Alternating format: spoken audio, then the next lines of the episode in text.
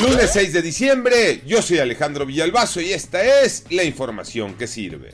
Ellos querían llegar a la Basílica de Guadalupe, organizaron la rodada, iban en bicicleta y sobre calzada de Tlalpan, cuando de pronto se les cruzó en el camino un borracho, Manuel Hernández. 12 peregrinos que iban a la Basílica de Guadalupe resultaron lesionados cuando un conductor en estado de ebriedad los embistió. Esto a pesar de que eran escoltados por una patrulla y diversos vehículos. Los lesionados fueron llevados a diversos hospitales, principalmente con fracturas. El conductor y su acompañante fueron detenidos y quedaron a disposición del Ministerio Público. COVID-19 los números, Iñaki Manero. Muchas gracias Alex. A partir de mañana martes 7 de diciembre arrancará la vacunación de refuerzo para los adultos mayores de 65 años. Esto lo anunció el presidente de la República.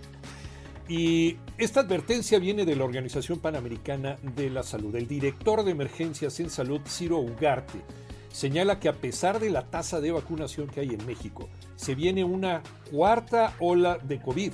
Ya en los datos, la Secretaría de Salud reporta en su numeralia 295.202 muertos, 3.901.263 personas infectadas.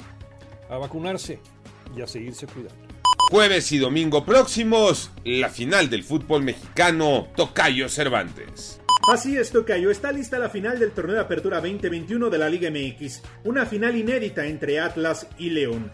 Será especial porque podríamos ver el segundo campeonato de los rojinegros en su historia tras 70 años de espera, o bien la novena corona de León en su historia, la segunda de este año. El criterio de desempate, tiempo extras y penales. En este partido ya no aplica la posición en la tabla general. Yo soy Alejandro Villalbazo, nos escuchamos como todos los días de 6 a 10 de la mañana, 88.9 y en digital a través de iHeartRadio. Pásenla bien, muy bien, donde quiera que estén.